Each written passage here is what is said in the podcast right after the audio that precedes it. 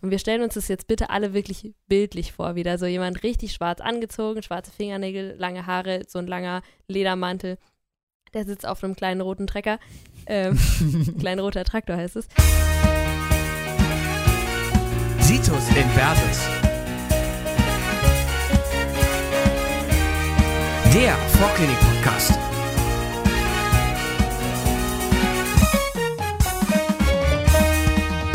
So, Freunde, heute ab ins Labor.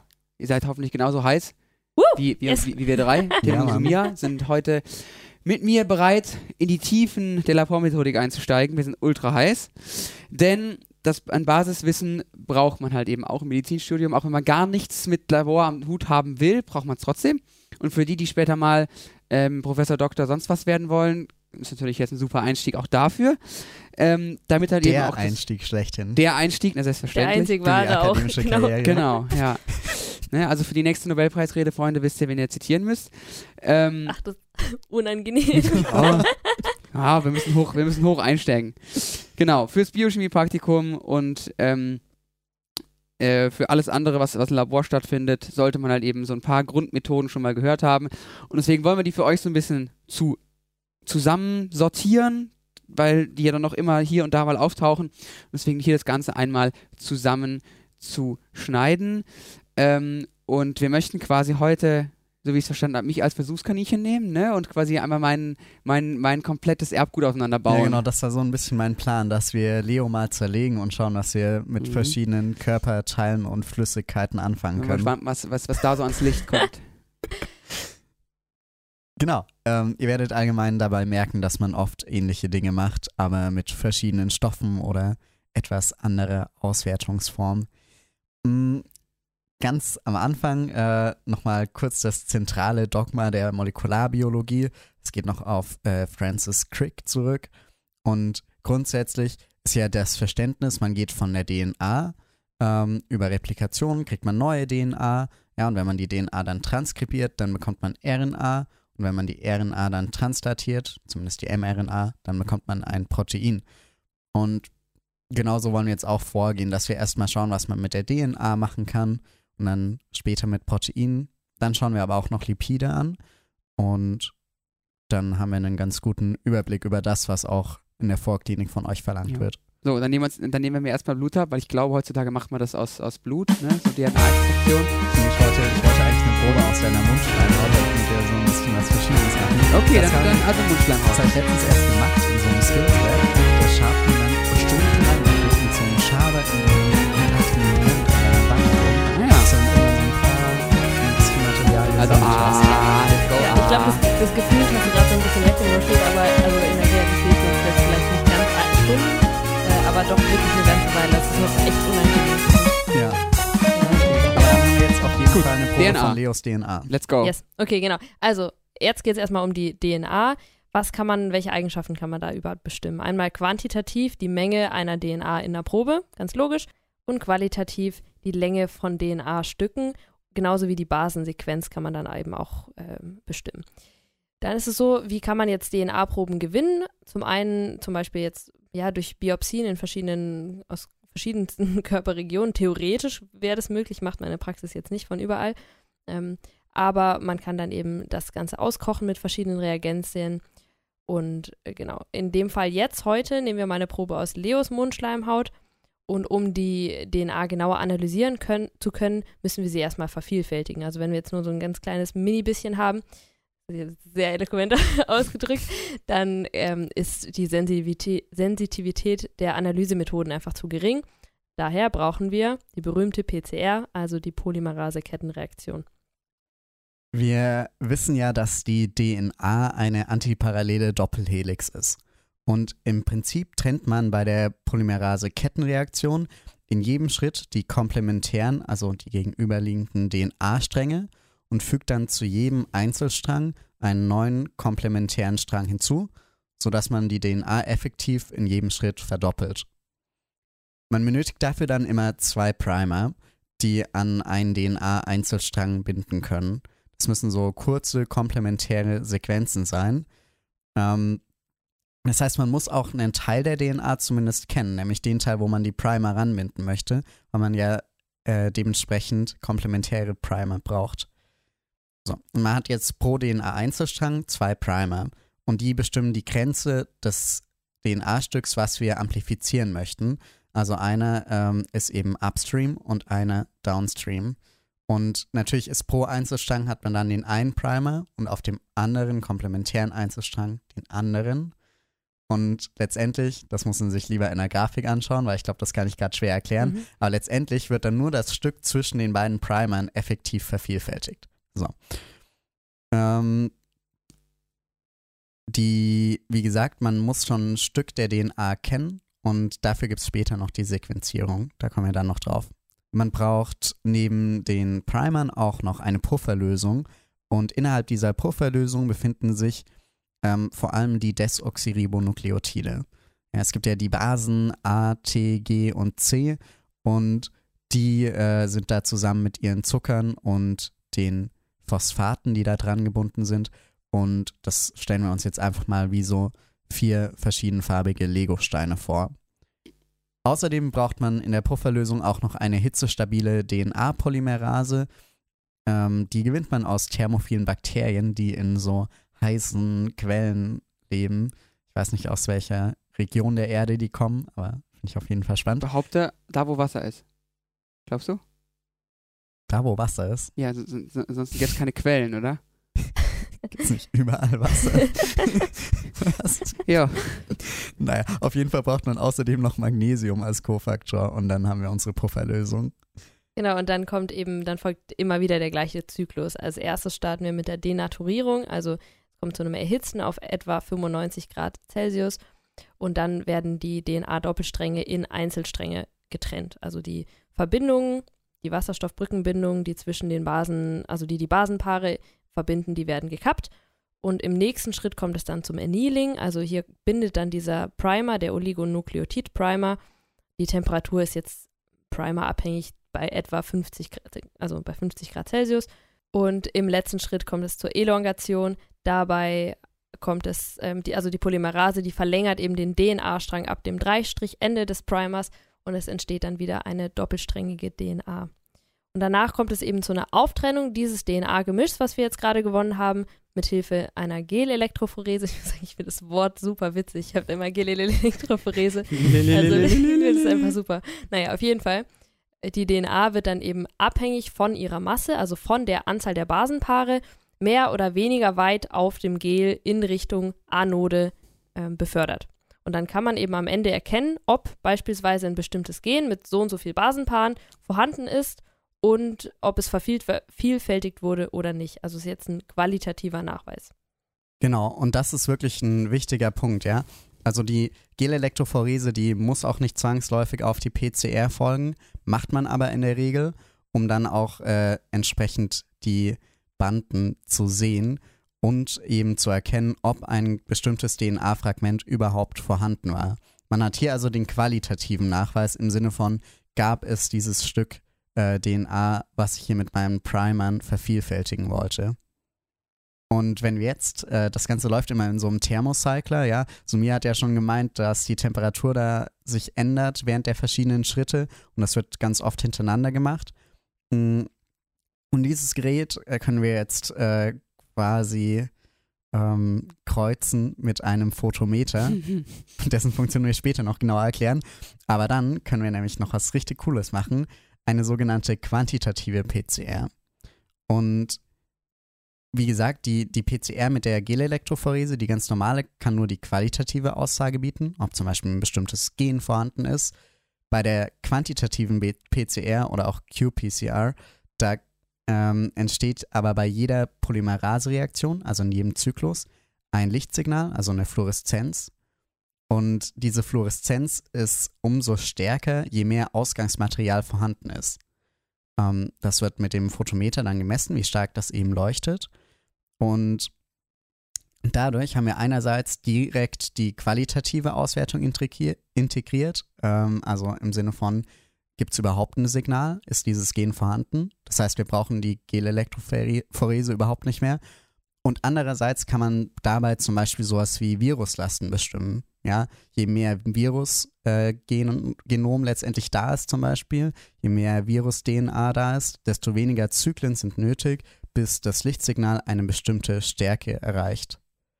Jetzt die Preisfrage ist, äh, das SARS-CoV-2-Virus ein DNA- oder ein RNA-Virus? Ein RNA-Virus. Okay. Man kann nämlich auch ein, äh, man kann nämlich auch RNA mit PCR nachweisen, indem man die RNA zur DNA zurück übersetzt. Das, dafür gibt es im Menschen kein Enzym, aber es gibt bestimmte Viren, die Retroviren, die können sowas. Äh, das heißt, man kann letztendlich auch RNA analysieren.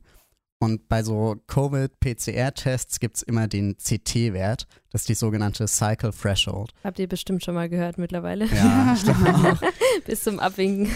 Und letztendlich ist der Punkt, man macht ja immer Zyklen. Und je niedriger dieser CT-Wert ist, desto weniger PCR-Zyklen sind nötig, bis zum ersten Mal diese Fluoreszenz eine bestimmte Schwelle erreicht hat, eine bestimmte Stärke. Und äh, diese qPCR, da arbeitet man immer mit extrem kleinen Mengen und mir wurde jetzt schon mehrmals im Labor gesagt, dass man ultra aufpassen muss beim Pipettieren, dass man ja kein Tröpfchen noch irgendwie an der Pipette unten dran hat, weil das äh, alle Ergebnisse versaut. Ähm, das heißt, es ist immer ein bisschen ein Pain, eine qPCR zu machen, aber sie kann richtig viel aussagen. Genau. Und bevor wir weitermachen, ein kleiner Einwurf noch. Ich muss sagen, bevor ich das in echt gesehen habe, ich dachte, so eine PCR-Maschine wäre so richtig groß. so richtig diesen- fancy, ne? Ja, ich dachte, das wäre so ein fettes Ding. Ich meine, das macht so krasse Sachen, aber das ist ja wirklich einfach wie so eine Kästchen. wie so ein, so ein Kästchen so im Wie so eine Mikrowelle irgendwie. quasi ja, eigentlich sogar noch klein. Also das was wir da hatten, das war ja mehr oder weniger ja, okay. so Banane mal Banane ungefähr okay. Spannende Maßeinheit. Banane mal Banane. Also Wild. wirklich wirklich kleiner als man denkt. Also das fand ich total faszinierend. Genau, aber das ist, äh, das ist der neueste, der neueste Schrei von wegen PCR-Geschichte, DNA-Analysierung, aber Old but Gold, Sanger. Hm. Genau, also beschäftigen wir uns jetzt mit der DNA-Sequenzierung oder auch der Sanger-Sequenzierung. Und im Grunde funktioniert das Ganze ähnlich wie die PCR, die wir gerade gemacht haben. Deshalb gehen wir auf die einzelnen Schritte auch nicht so genau ein. Die Besonderheit ist, dass wir hier nicht nur die ganz normalen Desoxyribonukleotide, also die normalen Bausteine verwenden, ähm, wie DATP, DTTP und so weiter, sondern es gibt in diesem äh, Versuchsprotokoll quasi vier einzelne Ansätze, die wir aufteilen. Und in jeden dieser Ansatz, äh, Ansätze kommt letztendlich ähm, alles rein, was man für eine normale PCR braucht, auch die normalen Basen. Und zusätzlich kommt jeweils eins von den ähm, Nukleotiden als 2 3 die Desoxynukleotid rein. Also zum Beispiel. DDATP und so weiter. Genau. Und äh, stellen wir uns, äh, wenn wir uns DATP als roten Lego-Baustein vorstellen, dann stellen wir uns DDATP als Baustein, der oben glatt ist, wo man diese, wie nennst du die, Leo? Die Nipsis. Die Nipsis, Die Nipsis fehlen. wo man die abgemacht hat. Genau. Letztendlich kann also an so ein D-Desoxynukleotid, weil die 3-OH-Gruppe fehlt, ähm, keine Polymerisierung erfolgen. Da kann nichts mehr weiter dran binden. Das heißt, es kommt an diesen Stellen, wo der eingebaut wird, immer zum Strangabbruch. Abbruch. Ja. So. Wir haben jetzt also vier verschiedene Ansätze und in jedem ist jeweils eins von den D-Desoxynukleotiden drin. So. Und jetzt äh, ist die Konzentration von diesen äh, glatten Lego-Bausteinen, also von diesen strangabbrechenden Nukleotiden, ist relativ gering. Deshalb wird auch nicht an jeder Stelle, wo normalerweise ein ATP eingebaut würde, wird ein DD-ATP eingebaut, sondern nur ab und zu mal. Und deshalb bekommen wir jetzt eine Ansammlung von DNA-Strängen unterschiedlicher Länge, die dann immer ähm, an verschiedenen Stellen eben abgebrochen werden, aber eben immer, wenn diese bestimmte die Desoxybase Ja. eingebaut wurde. Ja, Also immer der gleiche, gleichfarbige Legostein ohne Nipsis. genau. So, und jetzt ähm, sind diese immer gleichfarbenen Lego-Bausteine ohne Nipsis, ja, diese glatten Bausteine, die sind noch markiert, irgendwie radioaktiv oder mit einer Fluoreszenz. Stellen wir uns also vor, die leuchten tatsächlich zum Beispiel rot und der nächste dann grün, der nächste blau, der nächste Gelb. gelb. So, und dann haben wir also verschiedene Farben. Dann trennen wir das Ganze wieder mittels Elektrophorese auf. Und dann können wir einfach ähm, anfangen beim kürzesten Strang, äh, quasi, der muss ja dann die einzelne Base haben. Und der nächste Strang ist dann, der nächstlängere hat dann die Base 2 als Abbruch und so weiter. Und dann Immer- können wir einfach die Sequenz ablesen. Wir müssen es natürlich dafür super oft machen, dass es wahrscheinlich genug ist, dass diese einzelnen Stränge mit dieser Länge überhaupt vorliegen. Aber dann kann man das machen. Dafür gibt es heute Maschinen für. Also da, da sitzt nicht irgendein armer Hiwi und macht das alles per Hand, sondern das, äh, da gibt es heute riesen Appar Apparillos für. Sagt man doch, glaube ich. Genau, aber auch dafür braucht man am Ende wieder eine Elektrophorese. Und deswegen ist die Frage, was denn das überhaupt? Genau, hatte ich vorher ganz kurz schon mal angerissen. Im Prinzip ist auch nicht so wild. Die Moleküle, die wandern abhängig von ihrer Ladung und abhängig von ihrer Größe durch eine Matrix durch. Und wie passiert es jetzt? Man legt eine Spannung an. Also auf der einen Seite ist die Kathode, die ist positiv geladen, auf der anderen Seite ist die Anode oder ist es andersrum? Andersrum. Ach, scheiße. Zur Anode wandern die Anionen, deshalb ist die positiv, Ah, ja. genau. So, Ich wechsle das auch immer. Genau, also zur Anode wandern die, wandern die Moleküle hin. Und so kommt es eben zu einer Auftrennung von zum Beispiel DNA-Fragmenten nach ihrer Länge und dann entstehen eben die Banden und dann kann man ablesen, okay, das kürzeste ist am wenigsten weit gewandert und deswegen ist es am größten. Ja, genau, zum Beispiel. So ein weiteres Grundprinzip, was wir uns jetzt äh, noch angucken wollen, ist wirklich das, das Highlight der Biochemie-Praktika. Irgendwie kommt einfach in jedem, kommt in jedem Versuch vor. Das ist die Photometrie. Ja, das Grundprinzip dahinter ist, dass Licht, das durch eine Flüssigkeit durchtritt, in seiner Intensität geschwächt wird. Das haben wir eigentlich alle im Alltag irgendwo schon mal erlebt. Letztens erst erlebt, bei Leo abends im Hof gesessen und Leo hat so eine Kerze, die eigentlich eher so einem Inferno ähnelt. Hey, so eine Zitronella-Kerze, die ist kennt so jeder. hell. Und im Dunkeln wird man da richtig von geblendet. Also haben wir schön eine Flasche Wein davor gestellt, ja, und dann wird das Licht schön gedämpft und dann ist es wieder angenehm. In dem Fall war, war, war Tim das Photometer. Ja, Schöne genau. Metapher. Wow. Also die Eigenschaft der Flüssigkeit, die wir jetzt hier betrachten wollen, ist die Absorption. Und die Absorption nennt man eben auch Extinktion. Und je nach Molekül ist diese Extinktion in einem bestimmten Wellenlängenbereich maximal. Genau, die Extinktion für ein bestimmtes Molekül, nehmen wir zum Beispiel NAD, die ist allgemein abhängig von der Wellenlänge eben. Also es gibt immer irgendwo im Wellenlängenspektrum einen Peak, wo genau dieses Molekül besonders gut absorbieren kann. Dann ist auch abhängig davon, welche Konzentration von diesem Molekül man in der Lösung hat. Ja logisch. Ob ich, ob, ich eine, ob ich eine grüne Weinflasche nehme oder, oder eine durchsichtige Weinflasche. Genau, beziehungsweise eher, ob der, wie viel Wein da drin ja, ist. stimmt, ja. Und wie viel Wasser, wenn du wieder Weinschorle machst. Ja, egal. Es ist also auch von der Konzentration abhängig und auch von der Länge des Lichtweges in der absorbierenden Lösung. Also einfach, wie dick ist die Küvette, die ihr in dieses Photometer reinstellt. Ist dankenswerterweise aber eigentlich immer ein Zentimeter. Ja, Ja, richtig gut gemacht. Ähm, und abgebildet wird das Ganze im Lambert-Beer-Gesetz. Das besagt einfach nur, E ist gleich Epsilon mal C mal D, bedeutet, die Extinktion ist das Produkt aus einem Koeffizienten, nämlich dem molaren Extinktionskoeffizienten. Und der ist immer spezifisch für ein Molekül und für eine bestimmte Wellenlänge, ist in der Regel angegeben. Außerdem äh, wird das multipliziert mit C, also der Konzentration, und mit D, also der Schichtdicke, die uns aber meistens relativ egal ist, weil sie eben meistens ein Zentimeter ist. Genau, und dieses äh, Prinzip bedeutet dann, wenn wir ja die Schichtdicke kennen und den Extinktionskoeffizienten, dann können wir von der Extinktion auf die Konzentration schließen. Und dieses Prinzip wird super oft verwendet. Das wird wirklich rauf und runter verwendet. Und oft äh, nimmt zum Beispiel die Extinktion dann ab, wenn ein Stoff ausfällt und dann auf dem Boden der Küvette landet und die Lösung somit durchsichtiger wird.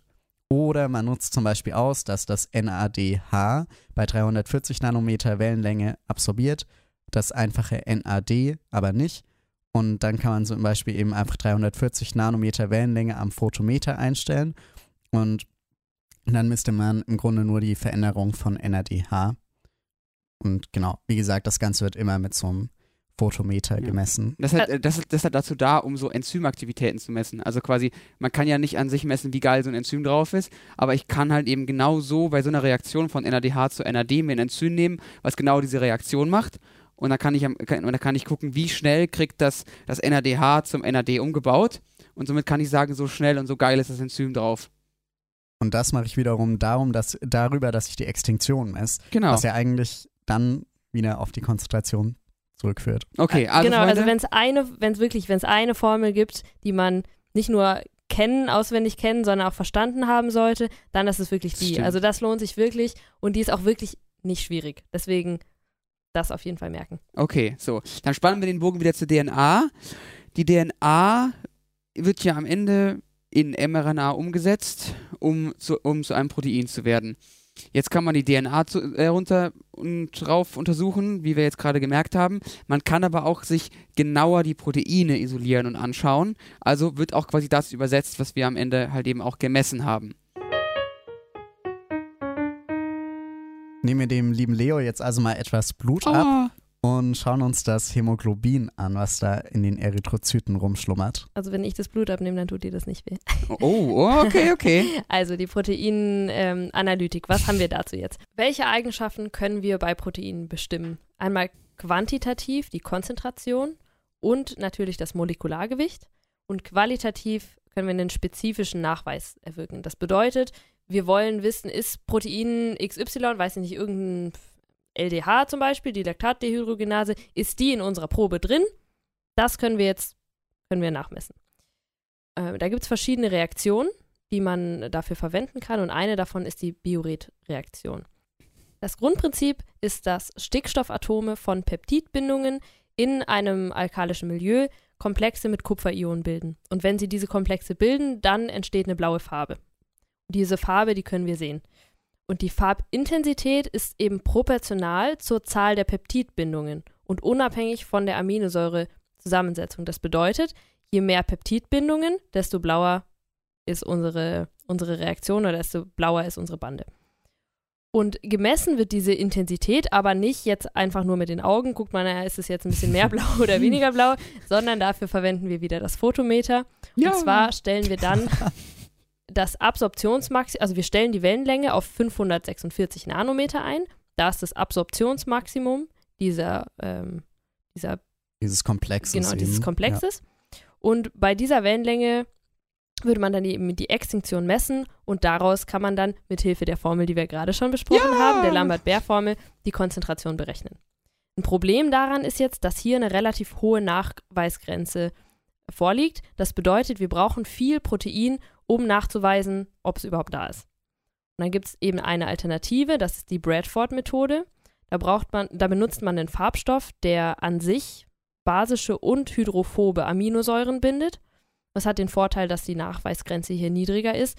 Dafür ist es aber abhängig von der Aminosäurezusammensetzung. Also wenn wir jetzt viele Basen, äh, viele Aminosäuren haben, die sauer sind, dann hilft uns das in dem Fall nichts, weil die nicht erfasst werden davon. Genau. Ähm, und jetzt haben wir eben schon einmal die Biore-Reaktion, womit wir Proteinkonzentration messen können. Jetzt schauen wir uns an, wie wir das Molekulargewicht von Proteinen bestimmen können. Und dafür nutzt man die SDS-Page oder auch Sodiumdodecylsulfat Polyacrylamid Gelelektrophorese. Gesundheit. Und die ähm, äh, funktioniert jetzt folgendermaßen. Es ist gar nicht so wild. Das SDS sorgt einfach dafür, dass die Proteine entfaltet werden. Außerdem gibt man in der Regel noch ein Reduktionsmittel, wie zum Beispiel das Beta-Mercaptoethanol dazu, was dafür sorgt, dass die Sulfidbrücken reduziert und dadurch gespalten Das werden. stinkt, Junge. Hast du mal Stimmt, benutzt? das habe ich schon voll Das vergessen. Ding, Ja. wie wurz, das Ding machst du auf, checkst die rein, machst es wieder zu und gerade jetzt, das hängt dir in der Maske und ich habe äh, wirklich fast mal mein Mittagessen nochmal durch den Kopf gehen lassen. Ey, bäh, ist das so eklig. Entschuldigung, aber das muss ich kurz mal Sorry an loswerden. alle, die gerade essen oder kochen. Ja, boah, das, das riecht wie faule Eier. Na gut, das SDS lagert sich auf jeden Fall an Proteine an und das gibt den, äh, also das SDS ist an sich negativ geladen und das gibt den Proteinen eine negative Ladung, die proportional zur Größe dieser Proteine ist. Und das ist ziemlich cool, weil jetzt kann man wieder Spannung anlegen und die Proteine laufen abhängig von ihrer Masse Richtung Pluspol, also Richtung Anode und ähm, werden eben durch das Gel, was als Molekularsieb fungiert, nach Größe aufgetrennt. Dann fährt man die Proteine, um sie sichtbar zu machen, zum Beispiel mit Comasy Brillantblau ist da so ein typischer Farbstoff. Und dann sieht man die. So. Und um jetzt überhaupt zu verstehen, wie groß die sind, lässt man immer noch ein äh, extra Proteingemisch mitlaufen, das Proteine bekannter Größe enthält. Und das lässt sich dann wie so ein Lineal nutzen, um die Größe der übrigen Proteine abzulesen. Wir würden jetzt zum Beispiel bei Leos äh, Hämoglobin eine dicke Bande bei 16 Kilodalton sehen. Das ist das Molekulargewicht. Und das ist eben das Gewicht der Hämoglobin-Monomere aus Leos Blut. Dazu sehen wir bestimmt auch noch ein paar andere Banden, zum Beispiel für die Carboanhydrase, also ein Enzym in den Erythrozyten und ähnliches. Und wenn wir jetzt rausfinden wollen, ob diese Bande, die wir da bei 16 Kilodalton sehen, wirklich diese HB-Monomere sind, weil es steht ja nicht drauf geschrieben, hallo, ich bin Hämoglobin, dann äh, müssen wir dafür einen spezifischen Nachweis äh, durchführen. Dafür gibt es den Western Blot. Dabei werden die Proteine nach der Auftrennung durch die SDS-Page auf eine Membran übertragen. Und das Bandenmuster bleibt gleich. Also im Prinzip einfach so ein, so ein Abklatsch. Und es folgen dann mehrere Schritte, bei denen letztendlich der ein spezifischer Antikörper für das gesuchte Protein hinzugegeben wird. Also in unserem Fall, wir wollen jetzt wissen, ist das wirklich Hämoglobin, also ein Hämoglobin-Antikörper. Und genau, der wird dann eben darauf gegeben. Antikörper bzw dann Sekundärantikörper enthalten dann eben eine Fluoreszenz oder ein Enzym, das dann dafür sorgt, dass ein Farbstoff entsteht. Und wenn das passiert, sieht man, wo die Antikörper gebunden haben und dann eben auch, ob und wo das gesuchte Protein vorkommt. Ganz kurz zu einer Erklärung, weil man da irgendwie immer wieder mal drüber stol stolpert mit Antikörper und Sekundärantikörper. Die Sekundärantikörper binden an den primären Antikörper, von dem wir gerade gesprochen haben, und die können dann eben diese, enthalten dann diese Fluoreszenz. Der Punkt ist einfach nur, dass es, also warum man das macht, ist, dass es zu teuer wäre, jeden normalen Antikörper mit, diesen, mit dieser Fluoreszenzfähigkeit, jetzt in Anführungsstrichen ganz vereinfacht, auszustatten. Es wäre einfach teurer und deswegen gibt es dieses Zwei-Stufen-System. Genau, letztendlich ist es eigentlich ganz simpel. Man hat immer diesen Primärantikörper und die ganzen Primärantikörper haben so ein Stück, was bei jedem gleich ist, an das die Sekundärantikörper binden können. Und dann braucht, nimmt man halt einen Sekundärantikörper für alle möglichen Primärantikörper. Mhm. Und jetzt kann man noch diesen, jetzt haben wir ja vorher quasi unser Antigen, also das Protein, festgeklebt und den Antikörper draufgeworfen. Jetzt kann, er, jetzt kann man aber auch andersrum den Antikörper festkleben und das Protein draufwerfen. Das hat jeder schon mal gemacht. Mhm, jetzt vor allem in den letzten zwei Jahren. Das ist eben genau das gleiche Grundprinzip dieser ELISA, also Enzyme Linked Immunosorbent Assay heißt, müsst ihr euch nicht merken. Ähm, und das ist das Grundprinzip von diesen Schnelltests, von den Antigen-Schnelltests, die wir jetzt für SARS-CoV kennen, aber auch für Schwangerschaftstests. Genau. Es gibt übrigens neben dem Western Blot gibt es auch ähm, den Southern Blot, den Northern Blot und den Eastern Blot. Und der Name von diesen ganzen komischen Blots kommt eigentlich von dem Sir Edwin Southern. Und das war ein britischer Molekularbiologe, ähm, der diesen Southern Blot eben entwickelt hat. Das ist einfach ein DNA-Nachweis letztendlich. Ähnlich gemacht, auch mit äh, Auftrennung und dann haut man da keinen Antikörper, sondern eine Oligonukleotidsonde drauf und kann dann bestimmte DNA nachweisen. Gleiches Prinzip beim Northern Blot, bloß dass man hier RNA nachweist. Und beim Eastern Blot, da weist man wieder Proteine nach. Allerdings weist man da nicht die Proteine an sich, sondern posttranslationale Proteinmodifikationen nach. Ja, Träumchen. Also haben wir jetzt DNA, wir haben RNA und leidiges Thema bleibt zum Schluss das Fett. Die Lipide, genau. Und in der Lipidanalytik ist, haben wir jetzt zwei besonders wichtige äh, chromatographische Methoden. Und zwar einmal die Gelfiltrationschromatographie, also auch Säulenchromatographie genannt, und die Dünnschichtchromatographie. Es gibt auch andere Möglichkeiten, äh, die gehen aber jetzt ehrlich gesagt über das Biochemie-Grundwissen, was ihr in der Vorklinik braucht, hinaus. Deswegen würden wir da jetzt nicht weiter drauf eingehen. Schauen wir uns also mal eine Biopsie aus Leos Fettpolster an. Oh yeah. Yay. Es Die gibt, Bikini-Figur. Also es Nein, gibt, eigentlich hat Leo schon eine Bikini-Figur. Also wir, Jetzt geht's müssen, wir nicht. ein bisschen suchen, also jeder ich. Mensch Ja. hat eine Bikini-Figur. Einfach Ich nur, um bin es eher- einmal Ich festzuhalten. bin eher so ein, eher, eher so ein Leuchlein, ja. So. Okay. So, okay, zurück zum Thema. Das Grundprinzip ist, es exi- existiert eine stationäre Phase, die ist unbeweglich, und eine mobile Phase, also eine bewegliche Phase. Und die Komponenten des Lipidgemischs werden dann aufgrund unterschiedlicher Wechselwirkungen mit der stationären Phase mehr oder weniger stark zurückgehalten. Das heißt, die stationäre Phase ist das, was wir an, ähm, ja, an Gerätschaften vorher schon da haben. Das ist diese Säule. Und die mobile Phase ist das, was wir reingeben, was wir analysieren wollen. Bei der Dünnschichtchromatographie, da hat man so eine Platte und diese Platte da, die hat so ein Kieselgel da drauf und das ist da die stationäre Phase.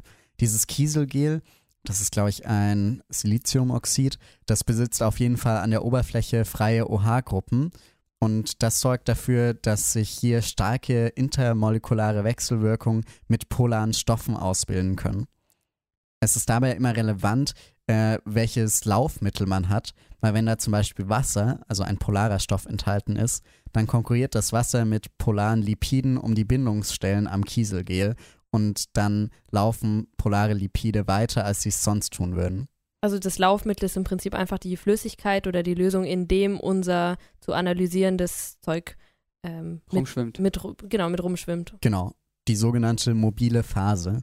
Und wie schon gesagt, je polarer ein Lipid ist, desto mehr Wechselwirkung kann es mit dieser Kieselgelplatte ausbilden. Und desto weniger weit kann es dann eben auch laufen. Zum Beispiel laufen Phospholipide weniger weit als Triacylglyceride, also TAX. Ein polares Lösungsmittel, wie wenn da zum Beispiel Wasser enthalten ist, das differenziert polare Lipide deshalb besser, weil diese polaren Lipide dann weniger stark mit der Kieselgelplatte interagieren und sich dann noch besser auftrennen können. Genau. Und wenn wir jetzt versuchen, uns das Ganze zu merken, mh, erstmal Oh muss man Gott. immer, äh, immer überlegen, was kommt in dem, was ich gerade analysiere, überhaupt an Lipiden vor. In Eris zum Beispiel würden alle möglichen äh, Lipide vorkommen, wenn wir jetzt doch wieder auf die Blutprobe gehen. Ja, ähm, dann hätte man von polar nach unpolar Ganglioside, dann PS, also Phosphatidylserin, Phosphatidylcholin, Phosphatidylethanolamin und dann das Cholesterin. Und im Gehirn wäre nach dem Phosphatidylethanolamin käme noch Cerebroside. Und das hat sich jetzt bestimmt kein Mensch gemerkt. Deshalb haben wir versucht, uns dafür eine Merkhilfe zu überlegen. Ihr wisst ja alle mittlerweile, ich liebe Merkhilfen. Und zwar folgende. Ein ganz schön cooler Emo zerfährt Kohlrüben. Und wir stellen uns das jetzt bitte alle wirklich bildlich vor. Wieder so jemand richtig schwarz angezogen, schwarze Fingernägel, lange Haare, so ein langer Ledermantel. Der sitzt auf einem kleinen roten Trecker. Ähm, kleinen roter Traktor heißt es.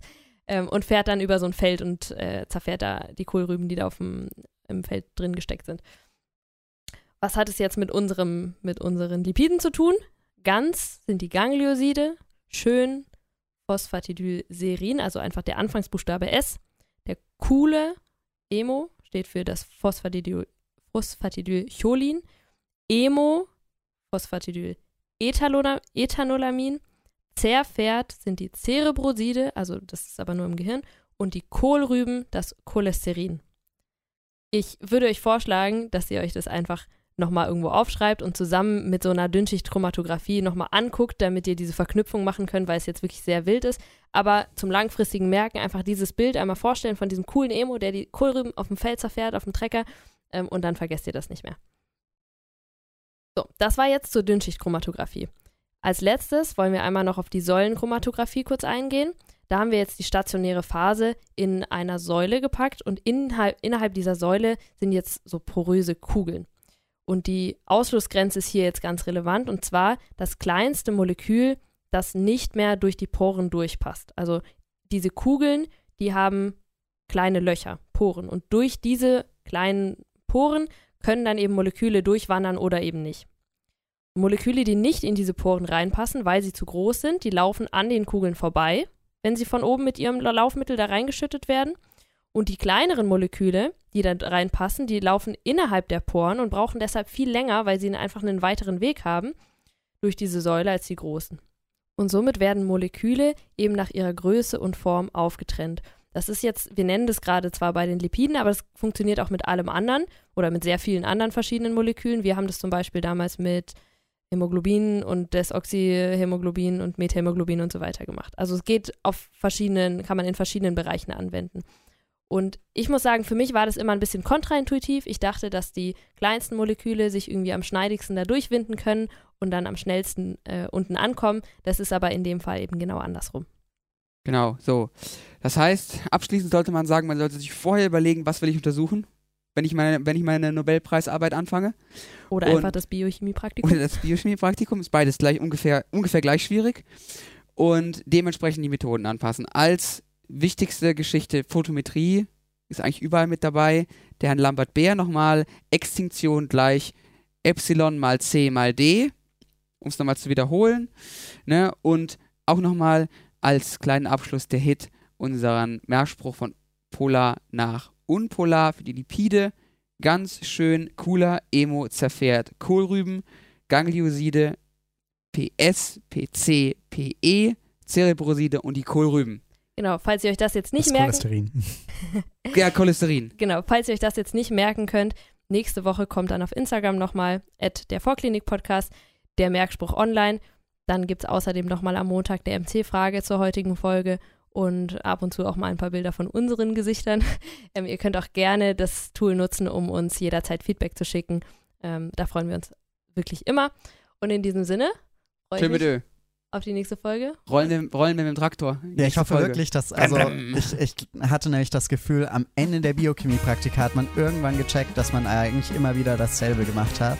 Und ich hoffe, dass ihr das jetzt, diese, diese Erkenntnis etwas früher bekommt als wir.